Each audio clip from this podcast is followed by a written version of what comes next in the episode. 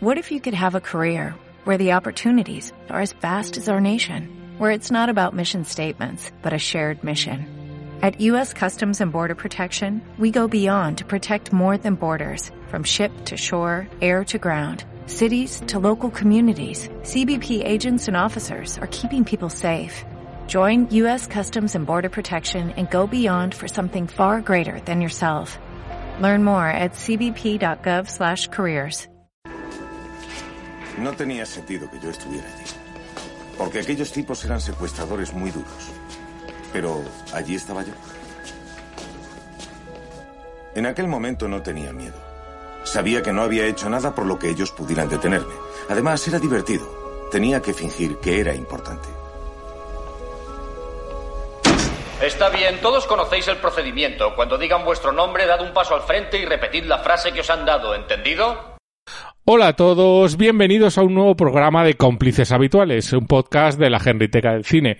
Estamos aquí con Nacho Cañas para desgranar los detalles de uno de los estrenos más esperados, uno de los bombazos de estas navidades, que hubiera sido bombazo en cualquier ocasión, pero que en este caso me parece que va a ser el único bombazo.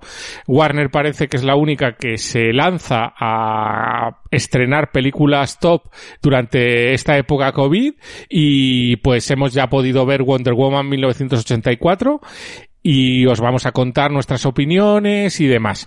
Pero antes de nada quiero introducir a nuestro otro contetulio. ¿Qué tal, Nacho? Buenas tardes desde esta fría y, y oscura Madrid, que, que, ya está acabando el año y ahora se hace noche súper pronto, pero bueno, eh, por eso vamos a buscar planes que, que apoyen la industria del cine, ir un poquito al cine, que lo han pasado muy mal este año, como todos, y, y bueno, a ver si con estos grandes estrenos puede, puede remontar un poco la cosa. Muy bien, Nacho. Pues nada, eh, si os parece, vamos a comenzar con, con el tráiler de Wonder Woman y a continuación nos ponemos a hablar de ella.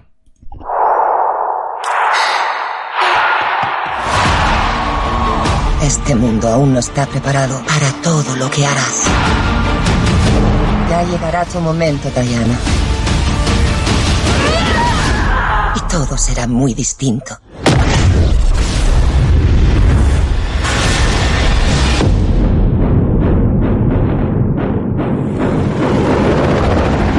Ciudadanos del mundo.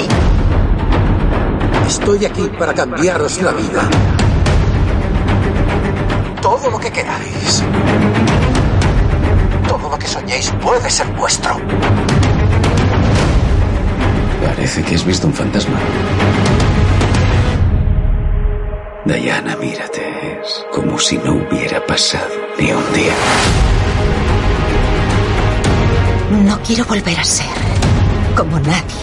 Quiero ser un depredador alfa. Tú siempre lo has tenido todo. Mientras que las que somos como yo no teníamos nada. Pues ahora es mi turno. Vete acostumbrando.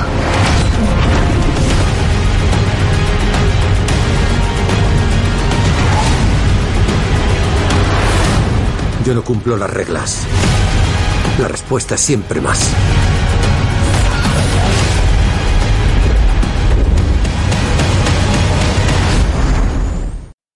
Bueno, pues ahí hemos tenido un minuto y pico del tráiler. Eh, si no lo habéis visto, yo recomendaría que no lo vierais, porque tiene unos cuantos de spoilers, incluyendo casi al principio vemos una escena casi del final y hay varios spoilers bastante gordos. Y bueno, pues la película había dudas de que realmente se fuera a estrenar estas navidades y, y no sé muy bien qué tal va a ir en taquilla. Ya Netene tuvo sus problemas de, de, de asistencia de público. Desde luego tuvo bastante afluencia, pero nada que ver con lo que hubiera tenido en una época normal. Y nosotros, pues la verdad que gracias a Warner Bros. España hemos podido ver la película. Ya tenéis colgada en el blog enritecadelcine.com la, la reseña, que está firmada por los dos. Y, bueno, eh, tus primeras impresiones, Nacho. Pues bueno, a ver, esta película, como has comentado, tiene un tortuoso camino. Recordemos que estaba programada para estrenarse el 13 de diciembre de 2019, en un principio, hace más de un año.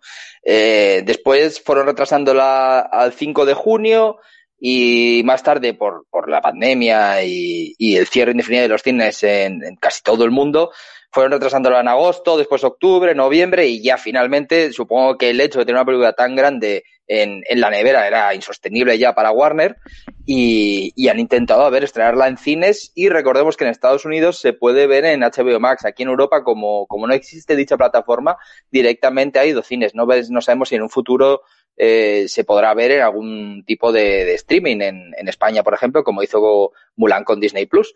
Pero bueno, eh, ya entrando un poco más en, en la película en sí, eh, es una continuación, aunque su directora Patty Jenkins nos comentaba que, que, esta película no es una continuación directa, sino que es una aventura más de Wonder Woman al estilo de las aventuras de Indiana Jones o de James Bond. Y esas declaraciones son un tanto extrañas porque luego, por otro lado, se intentan como continuarla de alguna manera y hay un pequeño hilo conductor entre la antigua película, la primera película y esta. Y, y bueno, digamos que es un, como Wonder Woman es, es inmortal en principio y no, no envejece, eh, han pasado ya muchos más años eh, respecto a la primera película que transcurría en la Primera Guerra Mundial y ahora nos encontramos en, en Estados Unidos de 1984. Eh, allí vamos a ver una nueva aventura de, de, Wonder Woman que ella está intentando pasar inadvertida, pero los problemas le obligarán a volver a, a la acción. Pues sí, la verdad que la película ha tenido, como tú dices, un paso tortuoso y, y pero bueno, también piensa que hay muchas películas que, que están pensadas o estaban pensadas para estrenarse algunas, por ejemplo, la de Un lugar tranquilo 2 se iba a estrenar en marzo o abril y ahí sigue en la nevera y no se sabe cuándo se va a estrenar o, o la última de, de Bond que, que se iba a estrenar en mayo y otra que también está planificada para el próximo verano. En ese sentido, yo creo que sí hay que valorar el hecho de que Warner eh, le ha echado narices. O sea, estrenar Tenet o esta película me parece que es bastante valiente por su parte. Lo que tú dices, en Estados Unidos se estrena el 25 de diciembre de manera simultánea en cines y en HBO Max lo cual es bastante fuerte porque una película de este volumen y de esta importancia, supongo que ese tipo de estreno tendrá un impacto muy grande en, en la afluencia a cines. Y, bueno, eh, lo que comentabas también, es una película bastante aislada del universo DC. En la parte final de, del podcast hablaremos en general del universo DC, nuestras películas favoritas y cómo se integra esta película dentro de este universo. Eh, es muy mm, continuista respecto a la primera eh, de Wonder Woman, que también dirige la misma directora, Patty Jenkins, y, y bueno, eh, si quieres empezamos un poco a desgranar lo que es la película en sí, ahora que hemos hablado un poco de las referencias y, los eh, elementos de... Eh, para darle un poco de contexto. Eh, ¿Quieres empezar tú a hablar un poco de lo que opinas? Sí, pues mira, en esta, esta película, gran parte de su metraje nos habla de Wonder Woman, pero como, como digamos chica de incógnito. Eh, allí se nos puede ver a Gal Gadot en su vida, en su vida personal, en su trabajo, cómo lleva sus amistades y cómo tiene un pequeño trauma por, por haber perdido a, un, a una persona muy querida en, la primera película. Eh, quizás yo he hecho falta un poco más de acción. Las, las escenas de acción se pueden contar con los dedos de una mano, literalmente. Y bueno, eso desluce un poco para mí el, lo que fue, por ejemplo, la primera película, porque es incompatible, es, eh, en, o sea, se, es inequivocadamente comparable con la primera, no, no puedes evitarlo. La primera al final sucedió una guerra y estaba repleta de acción. Esta tiene acción, pero creo que se centra un poco más en, en una historia de amor y en, incluso en la historia del villano, que, que hace de manera excelente Pedro Pascal pero para, para mí le falta acción. No sé si tú opinas como yo o, crees que, que, está bien de acción. De acción, la verdad que sí, teniendo en cuenta que, que, dura bastante, casi dos horas y media, tiene cuatro escenas de acción y además la película te pone en situación pensando que te vas a encontrar un torrente de acción porque por ejemplo la primera escena de algo más de 10 minutos que transcurre en la isla de Temistira eh, con la infancia de Diana eh, te da a entender que va a ser un torrente de acción y de aventuras y la película no está mal pero es verdad que quien busque una película de acción pura se puede encontrar con, con algún que otro problema con esta película. Le falta, sí que es verdad que le puede faltar algo de acción, y, pero es verdad que también tiene como cuatro protagonistas y le da bastante tiempo para que se desarrollen, sobre todo los malos, lo que tú dices, el personaje de Pedro Pascal está muy desarrollado para lo que es un malo de una película de, de superhéroes en general y de DC en particular. Aunque, por ejemplo, si es verdad que llama la atención, que creo que lo comentabas tú en tu, en tu reseña, la que hicimos conjuntamente, pero que, que iniciaste tú, que los personajes son eh, muy trabajados, pero al mismo tiempo tienen cambios de actitud que no están muy bien explicados. Sí, parece, parece incluso que ha habido tijera a pesar de dos horas y media, porque, porque vemos unos personajes que, que les intentan dar un trasfondo, por ejemplo, el villano, que es Pedro Pascual, eh, Pedro Pascal, perdón, eh, le intentan dar un origen, le intentan dar un porqué, por qué llega a ser malo y por qué llega a ser malvado y, y cómo poco a poco se va corrompiendo por, por ciertos eventos que suceden en, en, el film. Sin embargo, de repente da unos volantazos totalmente de, de moral y de, y de, actitud que quedan un poco extraños cuando has tardado tanto en construir un personaje para, para realmente destrozarlo. No sé si esto... Eh, pasa por culpa de, Geoff Jones, que es un creador de cómics de, de, Wonder Woman en la actualidad y que se ha encargado también de, de escribir el guion junto con Patty Jenkins. Eh, creo que, comentamos tú y yo a la salida que, que la película era muy cómic, era realmente tenía escenas muy, quizás un poco naif incluso, de, de, escenas muy comiqueras y como muy, muy poco alejadas de lo que sería el universo DC que intenta darlo algo de realidad a, a estos superhéroes o de, o de asentarle en unos cimientos de, de, un poco más el mundo en el que vivimos. Sin embargo, esta película, ya tanto como por los colores brillantes, por, por la imaginería de los 80 un tanto ficcionada, un tanto caricaturesca de lo que es lo que fue en los 80 o lo que fue la realidad, eh, cae en contraste con, con, esos personajes también trabajados. Entonces quizás creo que se ha quedado un poco medio camino eh, entre una cosa y la otra sin llegar a alcanzar ninguna de las dos. Sí, la verdad que sí. Es, es curioso porque desde luego Wonder Woman es un personaje como el más junto a Superman, son personajes como sobre... Todos son superhéroes, pero al final si los comparas, por ejemplo, con Batman, que es un personaje realmente muy humano, porque realmente no tiene ningún poder. Bueno, tiene una chequera muy grande, pero ese es un poder... no es un poder sobrenatural. Y, y, la verdad que la película, lo que tú comentas, los personajes están muy trabajados. La historia de Honor es bonita, aunque está traída toda como muy por los pelos. Eh, digo en, en, su origen. Luego sí la relación de la relación de ella con, con el personaje de Chris Pine y en sí el personaje de Chris Pine que sí es verdad que tira de tópicos, porque al final recuerda un poco a las típicas películas como las del Capitán América o, películas de este estilo en que un personaje que lleva mucho tiempo en, en, fuera del mundo viene al mundo y entonces empieza a descubrir cosas que parecen todas magia y está tocado con bastante humor, está bastante bien y luego la relación entre ellos dos eh, funciona. Y, sobre todo es porque al final Gal Gadot mmm, es una actriz bastante eh, asequible, una actriz bastante solvente para, para este papel y cada vez que mira la cámara pues, pues transmite mucho.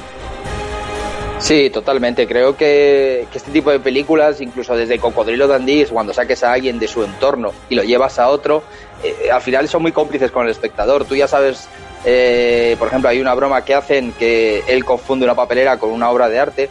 Entonces, al final, esa broma te hace cómplice al espectador porque ya sabe que es una papelera y ya se está riendo de que, de que el propio personaje no, no sabe que es una papelera y se cree que es una obra de arte. Y esas siempre, siempre funciona, incluso en el universo Marvel lo hemos visto también con películas eh, como Thor. Luego lo que comentas de, de Gal Gadot es, creo que es ideal, es, es la Wonder Woman que, que mejor podían haber elegido y que supongo que durante las próximas películas hay ya rumores de una Wonder Woman 3 y, también que sale en la nueva, el nuevo Escuadrón Suicida. Tiene también ahí una aparición, no sabemos si será un simple cameo de unos segundos o tendrá, tendrá incluso un papel quizás relevante para, la, para el guion. Y bueno, creo que tenemos marcados para Roto y, y aquí lo, lo certifica sin duda. Sí, lo que me, también me llamó mucho la atención es que hay cero referencias al universo DC fuera de lo que es Wonder Woman. Porque en la anterior película había pues esa aparición de esas, de esos ficheros que luego sirvieron para poder hacer la película de, de pues la, la, la equivalente a los Vengadores. La Liga de Justicia. Sí, la Liga de Justicia. La Liga de Justicia, la equivalente a, a la de a la de los Vengadores en el mundo DC. Aquí es como totalmente aislado de, del mundo de C. Ya es un personaje del mundo de C, está claro, pero no hay ni una sola referencia, ni un solo guiño, ni una sola aparición de nada que tenga que ver con ningún otro personaje del mundo del mundo de C. Algo que si te fijas la última peli de C que es Joker le pasa igual. Son historias de un personaje cerradas que no tienen ninguna interrelación con el mundo. Bueno, Joker sí tenía algún guiño, no directamente con el personaje del Joker, sino que te daban a entender que por la existencia del Joker es por lo que se produce el robo a los padres de Batman, pero mm, no, aquí yo me eché en falta un poco de integración. En eso yo creo que Marvel siempre hace las cosas con más idea de, sí, darte una historia, pero también ver cómo lo va integrando en el mundo, el universo, las fases que ellos llaman. Claro, yo creo que eso es un claro sistema de planificación y un error que ha tenido Warner desde el principio cuando intentó emular a Marvel. Ahora se ha dado cuenta y lo han, comentado directivos de Warner de que, de que les va mejor haciendo producciones independientes con estilos totalmente distintos, unos más realistas, otros más eh, oscuros, por decirlo de alguna manera, y que no, no se conecten entre ellos más, más que, como tú comentas, algún guiño eh, o algún o algún pequeño cameo. Pero creo que esto va a seguir siendo la máxima. Hemos visto ya, como he comentado antes, El Escuadrón Suicida, una película de hace tan solo 3-4 años, va a ser un remake o un reboot en el año que viene, en principio. Y, ahí podemos ver el, caos que tienen ellos mismos en, la producción de, su universo de C. De hecho, creo que eh, Universo DC ya sería algo un tanto extraño al, intentar compararlo con el universo Marvel. Creo que DC eso simplemente va a licenciar sus películas, va a darle director de, muchos tipos e incluso hemos tenido varios Batmans en, relativamente poco tiempo. Entonces, eh, eso es algo innegable que, sería imposible para, para, Marvel cuando Marvel contrata, por ejemplo, a Chris Evans para Capitán América, le contrató por siete películas. Estas cosas DC no, no confía mucho incluso en su, en su propio estilo entonces va dando tumbos. Si le funciona o no, eh, se va viendo con películas poco a poco. Sazam, por ejemplo, otra película totalmente independiente del universo DC, eh, van a intentar quizás con su segunda parte con, con La Roca como, como, protagonista y ahí van a hacer un mini universo de dos películas. Yo creo que, que eso, vamos a estar viéndolo, pero bueno, por otra parte también es interesante porque a diferencia de Marvel, en Marvel ya sabemos lo que va a venir los próximos 10 años. DC nos puede sorprender en cualquier momento con una producción nueva que puede ser interesante o un desastre. Sí, ese es el problema, porque muchas veces no sabes por dónde te van a salir. Y, bueno, Ahora mismo, la verdad que hablando directamente de, de Wonder Woman 1984, mmm, hay bastantes personas, los secundarios, sobre todo el personaje de, de Kristen Wiig, que suele hacer personajes humorísticos, porque al fin y al cabo ella proviene de ese mundillo, eh, no lo hace mal en su papel, me recuerda mucho a, a la Catwoman de Batman eh, en sus primeras entregas, a, pues a Michelle Pfeiffer, ese personaje como reprimido, que a raíz de una situación especial, pues eh, cambia su vida y se convierte en otro en otra persona y, ese cambio no lo, no lo es capaz de asumir. El personaje y, toda la historia de la piedra esta del destino, la piedra de los deseos, que no deja de ser la típica historia del de la lámpara mágica que le pides un deseo y demás, pero llevada pues al mundo de un poco de los Dijin, de los genios malvados, de los que sí te dan un deseo, pero a cambio te arrebatan otra cosa. Y, bueno, un poco eh, esa reflexión sobre los deseos del ser humano, sobre la ambición y sobre lo que somos capaces de hacer para conseguir lo que queremos y cómo pues eh, nuestra vida se ve penalizada en ocasiones por no ser em, lo suficientemente eh, fríos o tener la suficientemente coherencia para valorar lo que tenemos en lugar de siempre querer algo, algo nuevo y luego también en, en, el, en la propia película hay bastante crítica a lo que es la ambición humana y pues eso, el momento es en que todo el mundo le pide un Porsche y que hay un atasco de Porches en la autovía, eh, ese humor, ese, ese toque, pues eh, a mí me pareció, me pareció divertido. No sé qué opinas tú. Sí, además, eh, incluso planteable si cambiaron, me gustaría saber, no, no, no he conseguido encontrar nada, pero el final de la película, sin hacer ningún spoiler, es un tanto quizás referente a la situación actual que estamos teniendo y a, y a dar un poco de esperanza a, a dicha situación. Eh, creo que la película es, utiliza el humor para esto y es, y es bastante entretenido, pero creo que quizás es un, un poco naif una vez más eh, por confiar tanto en la bondad humana. Entiendo que es una superheroína y que, que está vista una perspectiva de quizás para un público menos adulto y un público un tanto más para toda la familia y, y al final es innegable esa, esa visión que tienen que dar. Ciertamente, sí. Eh, el personaje de Kirsten, ¿a ti qué te pareció? ¿Te chirrió? ¿Te gustó? El personaje de Kirsten al final es, es una, villana, una villana que se llama Chita y creo que, que era un tanto arriesgado. Chita en, en, los cómics por lo menos es una mujer leopardo que, que tiene unos poderes parecidos a los de, a los de Wonder Woman. Eh, claro, aquí es, es una vez más, como tú has comentado, eh, se parece un poco a Catwoman, me recuerda un poco a la Catwoman del universo Nolan.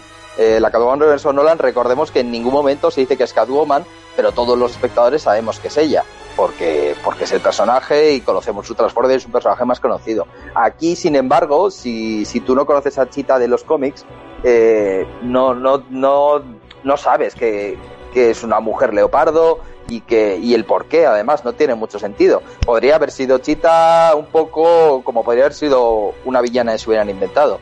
Realmente sí que lo he visto también ahí un poco cogido por pinzas la referencia al cómic, pero, pero bueno, está muy bien llevada al mundo real y creo que le ha intentado alejar un poco de, esa fantasía que de, un leopardo así gigante que hubiera quedado un poco más, más raro, por lo menos desde, desde el principio.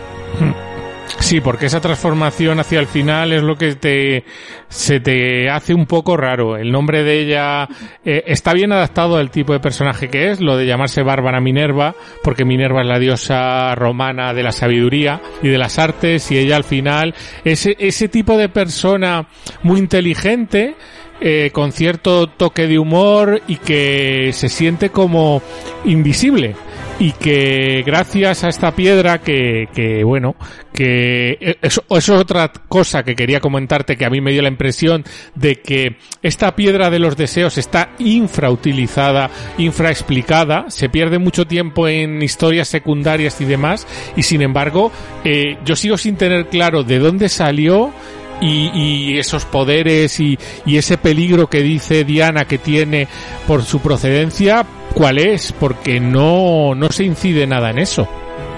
Sí, es un poco como el maletín de Pulp Fiction. Realmente no importa, no importa lo que está dentro, simplemente importa los personajes que están alrededor de él. Hmm. Es el típico objeto que ya lo puso de moda Hitchcock en su momento, que es un objeto necesario para que se desarrolle la acción, pero no se entra demasiado en profundidad en su origen o su sentido. Bueno, pues eh, si hablamos ya un poquito más de la película, eh, comentar que visualmente, como comentaba antes Nacho, es muy completa, que en general los efectos especiales, aunque son bastante excesivos, no cantan demasiado, quitando, tal y como comentábamos en la reseña, los momentos en que Wonder Woman vuela y que visualmente yo les esperaba más psicodélica, no sé, más como Thor Ragnarok, que, que, nos la vendían como muy psicodélica en los carteles y luego en, en, la película lo era. Esta da la impresión de que, bueno, empieza con ese tono original de la, de la película anterior, sobre todo en la época que ella está en, en, la isla de Temistira, y luego ya el comienzo de los 80 es muy de los 80, con esos colores, los centros comerciales, etcétera, pero luego pierde un poco ese tono tan ochentero. O, o a mí me lo pareció, no sé qué opinas, Nacho.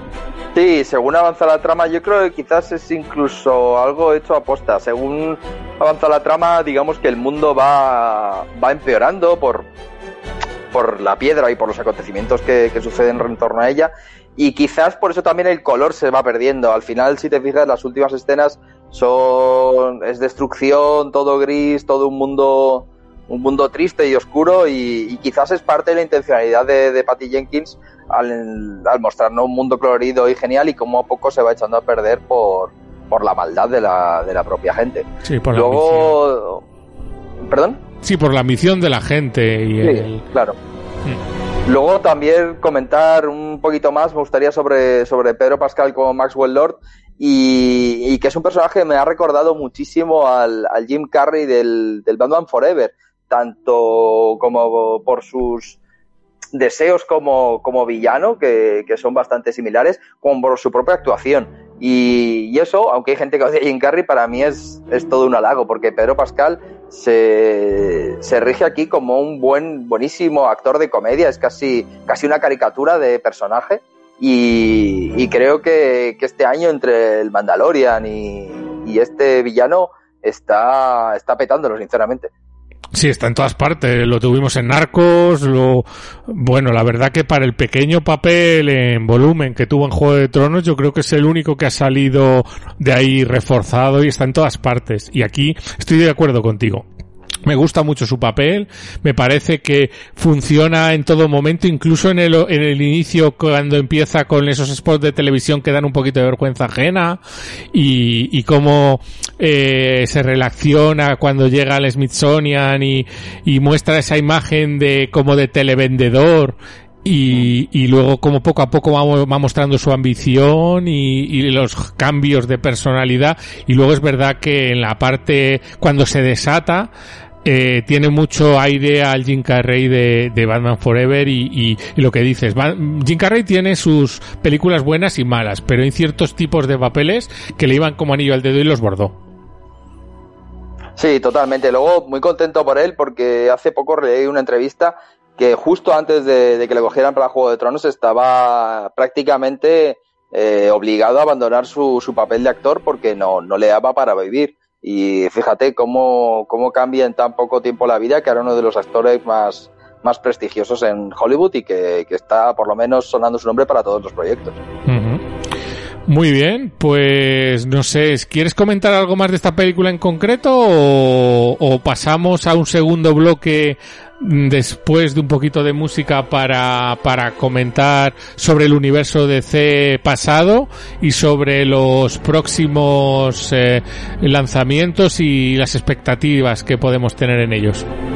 Pues mira, solo decir que, que ir al cine, que, que le hacen falta, que esta película para los fans de la primera les va a gustar también e incluso se puede ver perfectamente sin haber visto la primera. O sea que también es una película para todos los públicos y, bueno, también da gusto ver escenas de acción y, con unos buenos efectos y, con dinero. Ahora mismo estamos viendo muchas películas independientes que están muy bien, pero de vez en cuando uno tiene ganas de ir a ver un, blockbuster al cine, así que eh, además, uh, aunque no sea una obra maestra, eh, creo que, puede gustar a todos y entretener dos horas y media de, cualquier tarde de, de, este invierno. Pues sí, la verdad que estoy totalmente de acuerdo y si hay una peli que, que merece la pena ir al cine a ver es pues Tenet en su de este año, digo, quiero decir, es Tenet en su momento o este Wonder Woman 1984 que por mucha tele y mucho altavoz que tengamos en casa, que yo soy fan de tenerlo, eh, creo que gana mucho en cine con su buen eh, su buena cuenco de palomitas y, a disfrutar un poco en el cine y, y, a reflotar un poco un mercado y un y una industria que está muy muy tocada y que no sabemos cuándo se va a volver a, a, a normalizar porque como base de oleadas y demás, a ver cómo funciona todo el tema de las vacunas y etcétera. Pero bueno, eh, desde luego es una película totalmente recomendable. Ponemos un minutito de, de música y continuamos hablando de, del universo DC.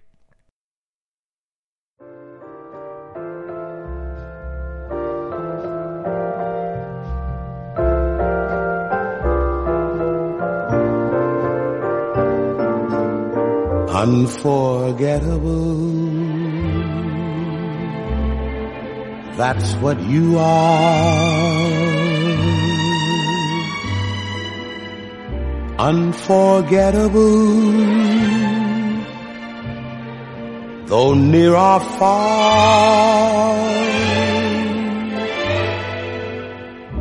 Like a song of love that clings to me.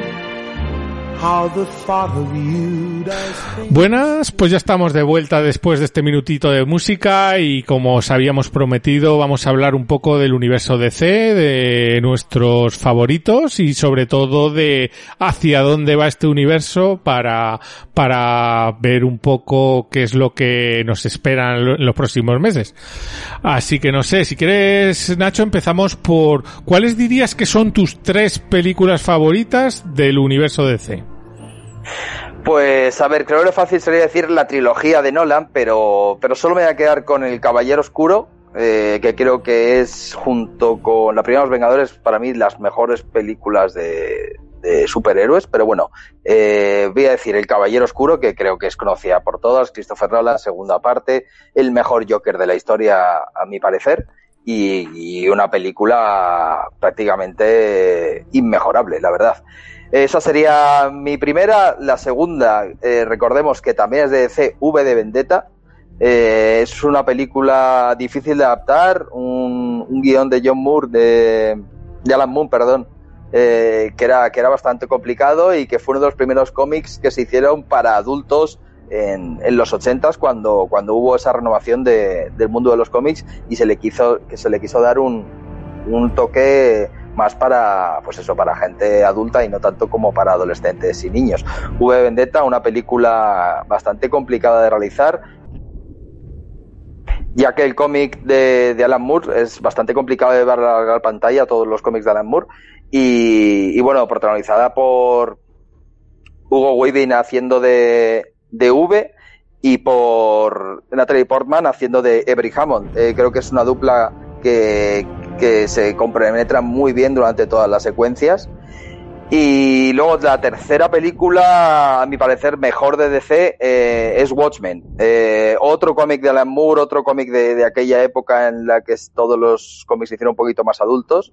Y otro cómic muy difícil de realizar. Este, hay muchos detractores, mu muchos fans de la novela gráfica que creen que, que no es una adaptación. No es mi caso. Creo que Zack Snyder fue el director ideal para, para hacer este complicada trama de superhéroes en las que los superhéroes mueren y tienen sus debilidades y son, son más humanos que nunca.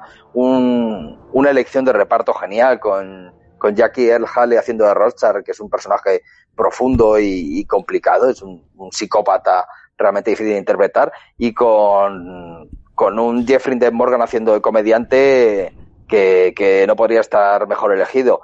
Luego también a colección eh, voy, a, voy a permitirme recomendar, aparte de estas tres películas de Universo DC, la serie de Watchmen, eh, que para mí fue, fue lo mejor del año pasado y que, y que creo que todos los fans de la película y de incluso aunque no hayan visto la película eh, pueden ver, está en HBO y es, está al nivel de tanto de producción como de guion como de, historia en sí, de, de, tanto la película como de, lo mejor del universo DC.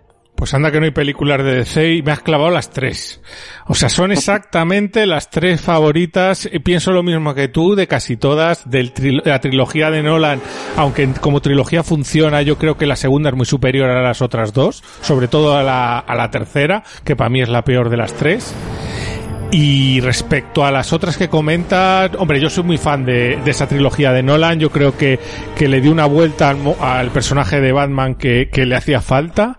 Luego, respecto a V de Vendetta, es posiblemente una de mis películas de superhéroes favoritas. Hace poco adquirí una edición Steelbook que ha editado Warner y que recomiendo encarecidamente a todos los que los que gusten de, de coleccionar ediciones. Es una edición Steelbook en UHD con una calidad brutal, una diferencia tremenda respecto al Blu-ray que estaba por ahí desde hacía bastante tiempo.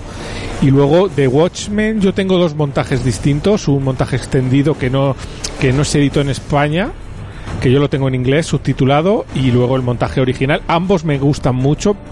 Posiblemente me guste más el montaje extendido, que es muy largo, pero que también recomendaría si a alguien le ha gustado que lo busque la- la- el montaje este extendido o intente adquirirlo. A lo mejor lo puede encontrar en Amazon de importación. Y, y la verdad que todas ellas son adaptaciones magníficas.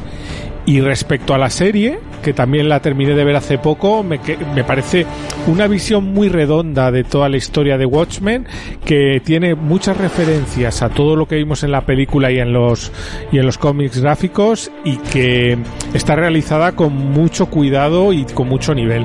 Y además también recomendar que si queréis o si podéis os hagáis con esa edición de Watchmen de la serie en Blu-ray. Esa edición nos la hizo llegar Warner Home Video y como casi siempre en el caso de HBO, por desgracia, eh, la calidad no tiene nada que ver en, en el Blu-ray comparándolo con lo que podéis ver en HBO. Una serie así tan oscura y tal, eh, al final la compresión que utiliza HBO, los 1080i, eh, hay mucha diferencia visual de verla en, en Blu-ray a verla en, en HBO. Sí, luego un pequeño apunte, también comentar si os gusta la animación. Eh, DC tiene, tiene un sello de, de animación que es bastante alto y la calidad y lo que hace es llevar grandes cómics y novelas gráficas con, con historias muy chulas a- al terreno de animación. Eh, creo que deberían llevarlo con el caos que tienen al, al terreno de, de acción real, pero ellos han decidido tirar por allí. Concretamente recomiendo Batman eh, bajo la capucha roja, que es una historia muy interesante que no puedo decir mucho sobre Capucha Roja eh, sin spoilear, así que simplemente la recomiendo. Y luego, a pesar del título loco, eh, recomiendo mucho Batman Ninja, en la que tanto Batman como el Joker viajan al, al pasado del, del Japón feudal y, y donde la animación cambia varias veces durante toda la cinta y es, es una locura. Hay robots gigantes, hay ensoñaciones, hay el Joker eh, por supuesto, siempre usa sus, sus drogas para, para intentar volver el mundo más loco y creo que, que incluso aunque no te guste Batman, por el tipo de animación merece mucho la pena. Pues muy bueno, una recomendación así un poco alternativa que también para nuestros oyentes más aficionados a la animación, entiendo que esos sellos al final les proporcionan la posibilidad de crear historias muy creativas sin un coste tan alto, porque si fuera en imagen real, pues el coste se dispararía de producir ese tipo de, de productos.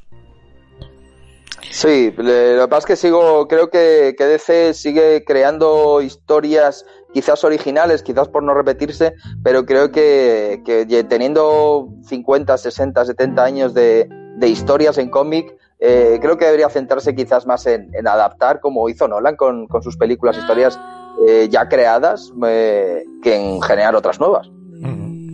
Desde luego. Bueno, ya para continuar con el tema de DC, esta igual es más fácil casi. ¿Cuáles son tus tres películas de DC más horribles? Las que dirías mejor no haberlas hecho. Pues, pues mira, la que ¿eh? pondría en ultimísimo lugar es Jonah Hex, que es una película que, que muchos espero que ni recuerden, sí porque, porque que era un desastre. Es un, un western protagonizado por, por Josh Brolin, que allí era relativamente poco conocido, es una película del 2010. Y, y es una mezcla de un western con, con demonios, una cosa con Megan Fox está por ahí, Fassbender, John Malkovich, cuando ves el reparto, eh, pues eh, dices, tienes curiosidad por verla. Eh, no, no llega ni al aprobado, es un desastre como de bajo coste que, que no merece absolutamente la pena ver. Luego la seguiría bastante de cerca Linterna Verde. Linterna Verde que, creo que es un personaje interesante para los cómics y que no debería salir de ahí porque hay cosas que funcionan en, en papel que no funcionan bien en la pantalla grande. Eh, por lo que sea, quizás la incredulidad es, menor o, o incluso el tipo de personaje y esto es un desastre de Ryan Reynolds que él mismo eh, dice que no merece la pena ver. Eh, luego se, se retractó un poco con, con Deadpool haciendo otro personaje, otro superhéroe que ese sí le fue bastante mejor, pero Linterna Verde es un desastre que ya estaban comentando que quizás hacían otro reboot para, para hacer olvidar eh, esta película. Y luego la tercera en cuestión que, que es un desastre es Escuadrón Suicida. Escuadrón Suicida vino con mucho hype, quizás por, por el, un nuevo Joker que iba a haber, por la aparición de Batman como, como cameo y, y bueno, la idea era bastante buena y luego se deshinchó totalmente, un desastre, el, el Joker eh, fue lamentable, quizás lo único que sacaron eh, bueno fue a Harley Quinn, que, que, de hecho luego tuvo su propia película Aves de Presa, que no puedo opinar qué tal porque no, no la he visto, pero vamos, el Escuadrón Suicidio, una idea buena, muy mal ejecutada, mm. y de hecho tan mal ejecutada que ahora, que ahora viene un reinicio de, de esta dicha película. Sí, la verdad que yo la de Jonah X no estaba, no sabía que era de DC. Era una peli muy rara, es de esas pelis que ves a veces como, yo que sé, otra que hay que no tiene nada que ver con cómics, que se llama el, el cazador de Cristo, que es muy extraña, pelis extrañas que mezclan géneros, westerns y, y está igual. Es verdad que, que esa peli no, no la relacionaba. Para mí, la verdad que estoy bastante de acuerdo en lo que dices. Para mí la peor de todas, sin duda, es Linterna Verde, que como tú decías, Ryan Reynolds ríe él mismo en, en, en Deadpool, Deadpool, en los títulos de crédito de, de haberla hecho. Y, y, y, por supuesto la de Escuadrón Suicida es otra cagada además, ya no solo por ser mala, sino por todo el dineral que costó esa película y toda la expectación que tenía. Y luego hay una película que, que también es del mundo DC que a mí me decepcionó profundamente, que es la de Superman, la de eh, Returns porque como que tenía ahí en un papel importante Kevin Spacey, un nuevo Superman y, fue yo creo la primera que hicieron de Superman después de las clásicas y a mí me decepcionó muchísimo esa película, me parece que no hay mucho por donde cogerla y, y bueno. Sí. Sí, la verdad es que fue un, fue un desastre también por lo que tú dices. Me acuerdo por el, el hype que venía después de tantos años en la película de Superman. Además, el director era Brian Singer, que había, que había hecho los X-Men con bastante acierto y, y, fue un bluff totalmente eh, intentando seguir la continuación de la última película de las antiguas, que eso no tiene ningún sentido, pues ya nadie se acuerda de esas películas.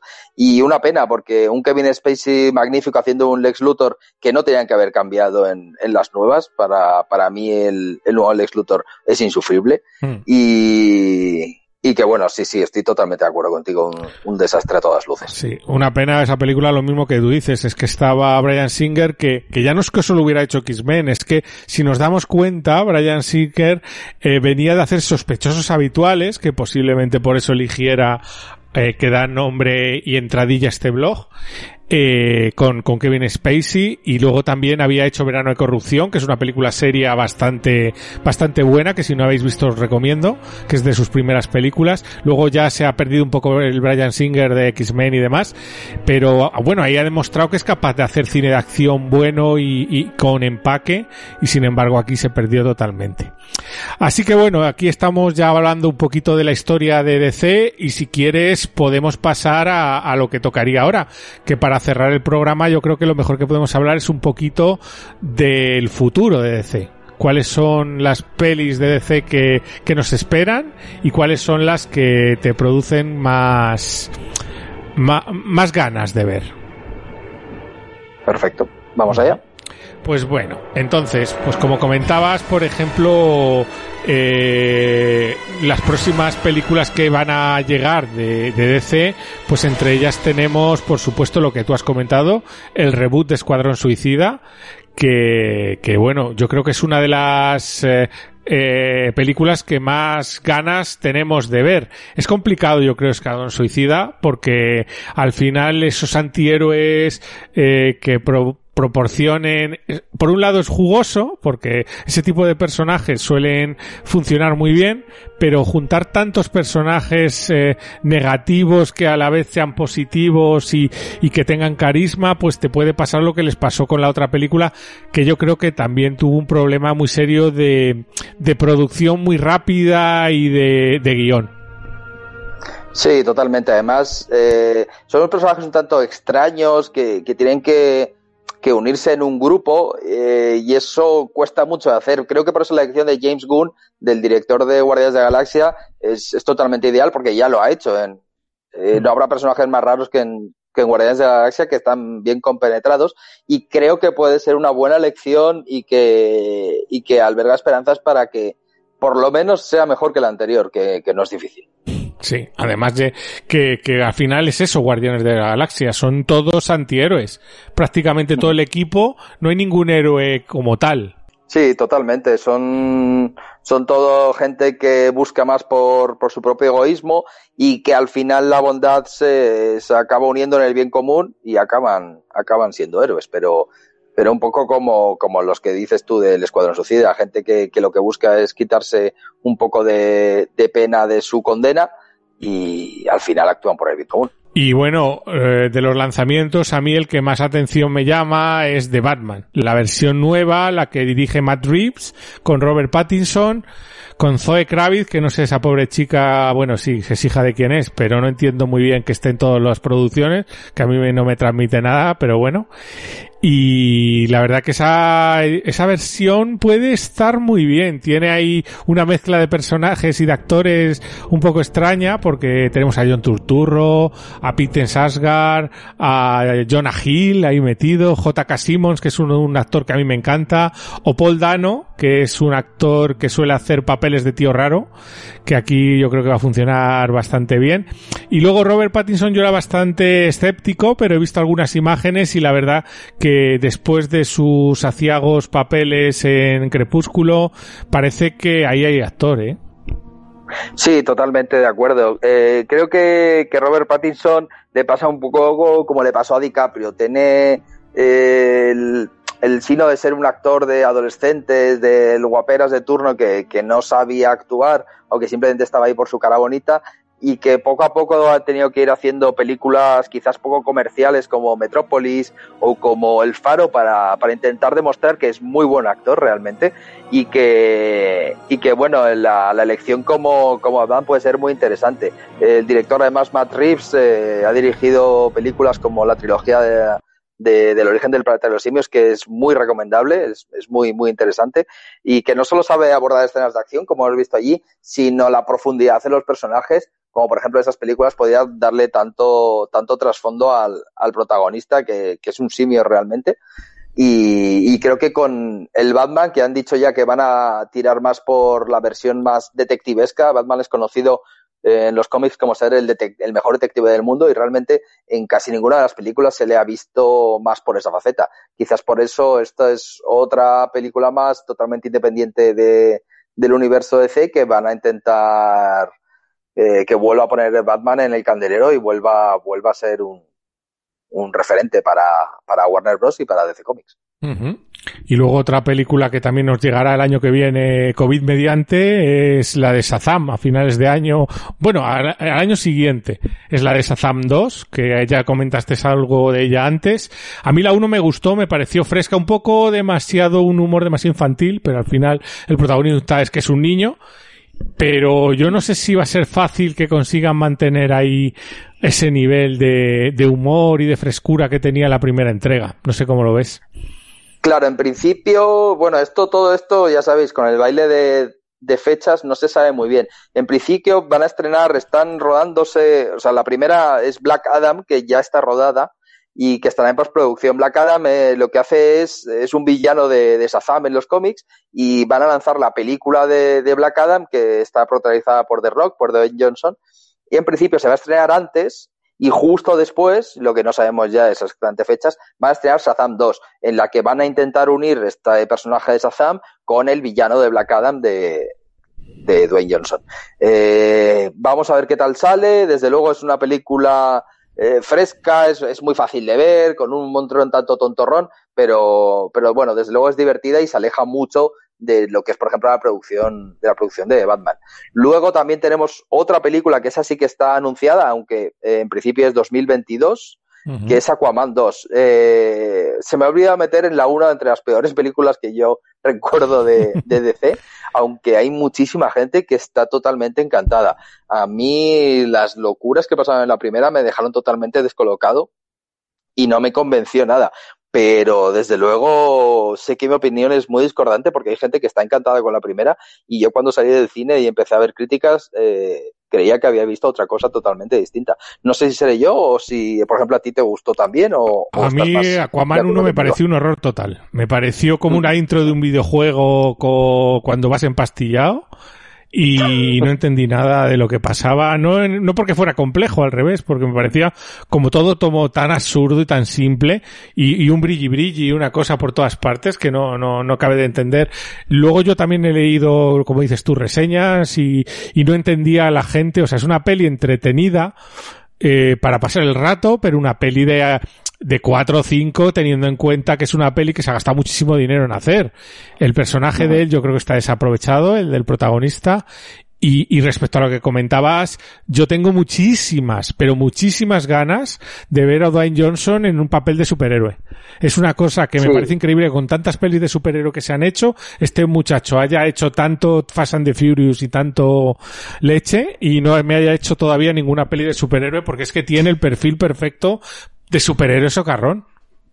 Totalmente, le, le, pega muchísimo. Luego también comentar que otro proyecto que tienen, no hay nada confirmado, pero en teoría va a ser lo que arregle todo el universo DC, es la película de The Flash. Eh, The Flash es un personaje que viaja en el tiempo y que tiene una, una serie de cómics que, que habla de los, de los distintos universos de, de DC. De hecho, para esta película de The Flash hay, hay bastantes rumores de que iban a salir Michael Keaton como el antiguo Batman o, y, o personajes de, de, las antiguas películas que van a quedar reflejados como si todas las películas y todas eh, las historias que ha contado Warner Bros. a lo largo de toda esta época estuvieran unidas en simplemente que son distintas maneras de ver eh, distintos universos que existen. En principio está, está The Flash, que en principio iba a ser Ezra Miller el protagonista, el, el chico que hacía The Flash en la Liga de Justicia, eh, va a conseguir reunificar todo o por lo menos dar una explicación y una continuidad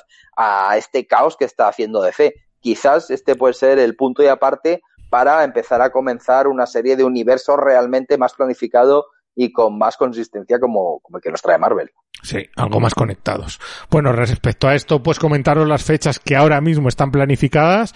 Ya veis, sabéis, COVID mediante, que sería Escuadrón Suicida el 6 de agosto de 2021, The Batman 1 de octubre de 2021, Black Adam 22 de diciembre de 2021, Shazam 2 4 de noviembre de 2022, The Flash 3 de junio de 2022 y finalmente Aquaman 2 16 de diciembre de 2022. Esos serían los estrenos en el, los próximos dos años del universo DC.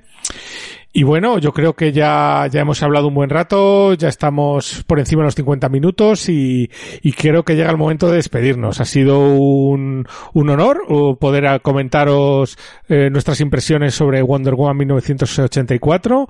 Eh, os esperamos que nos leáis en nuestro blog, enritecadelcine.com, que nos sigáis en redes sociales, Instagram, etcétera, etcétera. Eh, también hemos abierto un nuevo canal de TikTok que no bailamos, eh, ojo, lo que pondremos son animaciones de películas, o sea que no, no hace falta que nos bloqueéis. Y nada, pues me quiero despedir de, de, vosotros, se despide Enrique Bellón, administrador del blog. Y desde aquí, Nacho Cañas, un saludo y hasta la próxima.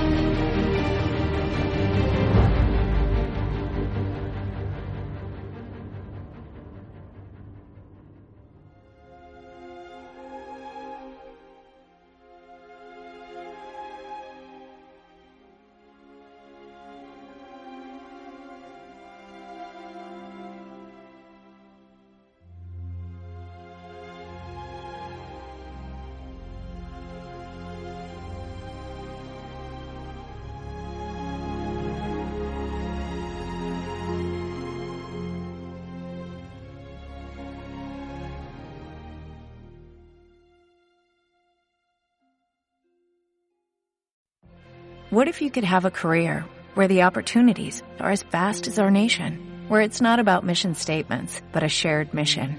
At U.S. Customs and Border Protection, we go beyond to protect more than borders, from ship to shore, air to ground, cities to local communities. CBP agents and officers are keeping people safe.